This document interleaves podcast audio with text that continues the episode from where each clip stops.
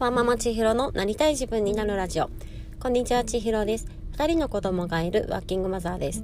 結婚や出産を言い訳にして、どうせ無理と自分らしさを諦める日々を送っていましたが、私らしい自分の人生を生きたくて、母でも妻でもない理想の自分を叶える道を模索しています。このラジオでは、そんな試行錯誤についてお話をしております。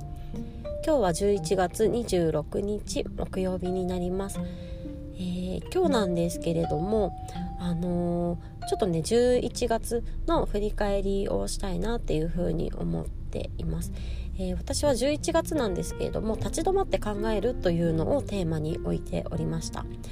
なぜこのテーマかというとこの数ヶ月の間で私はあの知らず知らずのうちにとか無意識の中で保守的な選択を取っているということに気づくことができました。そのものが悪いことではないんですけれどもうんと自分の幸福の種を探したいなとかその自分の幸福を増やしていきたいなって思った時にこの選択肢が狭まっているというか経験の幅が狭まっていることが、まあ、もったいないなっていうふうに思えるようになりその自分が選ばない選択をするという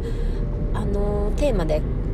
行動した月もありましてでその時にねすごく幸福感が高かったんですよね。そのやったことないことをやってみるとかやってみたら意外と楽しかったとかそういうことがすごく多くて。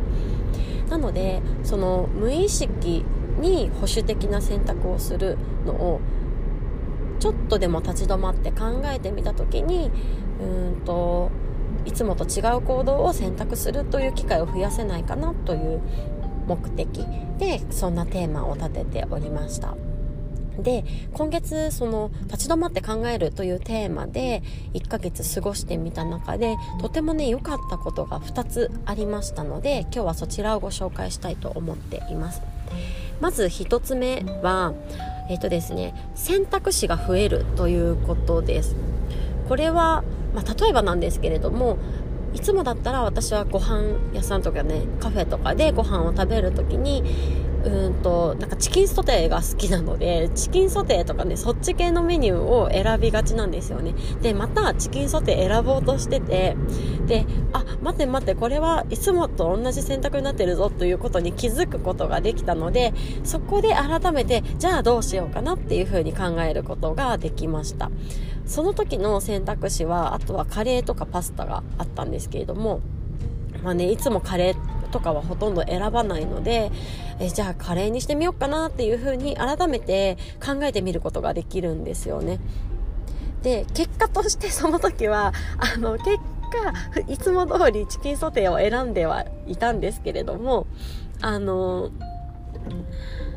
何て言うのかなあの無意識で選択してしまっていてそれがそのままになるのではなくって無意識だったことを意識下に置いて自分で選択するということそのものにすごく意義があるなというふうに感じました。もちろんそのあ改めてどうしようかなって考えた時にあのいつもと違う選択を取るということもできましたし、まあ、結果としていつもと同じ選択をするということもあったんですがその自分で決めるっていうことですねなんか無意識に流されないで自分で決めるっていうことにあの一つ充実感が得られたなというふうに思っております。良かったことの2点目はあの相手を少し思いやれる機会が増えたなというふうに思いました。あの割とこの余裕がなかったりとかその立ち止まって考える隙がない時っていうのは結構なんか自分の直感とか感覚とかその何て言うんですかねこの最初のイメージとかであなんか相手のことを決めつけてしまいがちになるなって思うんですよね。それはあの友達とかね深い関係の友達とかのことじゃなくってなんかちょっとレジの店員さんとかもそうですしあとは、まあ、夫に対してもねそういうのって結構あるんですけど例えば夫がなんかちょっと嫌なこと言ってきた時になんでそんなこと言うんだと思って私はイラッとしてしまうんですけどそういう時に立ち止まって考えることができるとさ今のなんでそうやって発言することになったんだろうとかどういう思いでそれを私に伝えてきたんだろうとかって少し考えることができるんですよね。でそれができるとあ最近疲れてるって言ってたからなんかうまくなんかちょっと何て言うんですか疲れが言葉に出ちゃったのかなとかなんかそうやってちょっと受け入れることができると今までだったらねあの嫌な感じのこと言われたらすごいすぐ嫌な気持ちになってこっちも嫌な感じの言葉を返すみたいなそういうことになりがちだったと思うんですけれども立ち止まって考える余裕が持てることでうん少し相手のことを思いやることができてちょっと俯瞰してみれるというかなんかそういう余裕が作れる行動だったなっていうふうに思っています。このちょっとね客観視できるっていうのすごく大事だなというふうに思っててなんか自分もなんか無駄にイライラしないで済むというかなんかそんないいところがあったなっていうふうに思っています。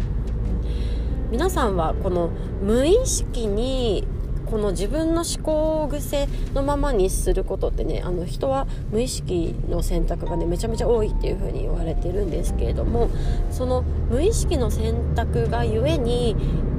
うんといつもと同じような思考パターンで同じものを選択しこの経験だったりとか行動の範囲を狭めてしまっていることもあるんじゃないのかなと思います。もしよかったらこの立ち止まって考えるっていうものをしてみることでうんと選択の幅を広げるかいつもと同じ選択をするかどうしようかっていう選択を意識化ですることができます。それ自体にすごくねあの満足感というかなんか自分で決めていくってっていう行動行動を広げるのかいつも通り行くのかどうしようかっていう選択がしていけることがすごく良かったなっていうふうにも思いますのでもしよかったらやってみてください。では今日も最後まで聞いていただいてありがとうございます。私今ですね仕事行く途中の通勤中の車の中でこれをお話ししてるんですけれども。うん、今日もお仕事頑張りましょう。ではまた明日。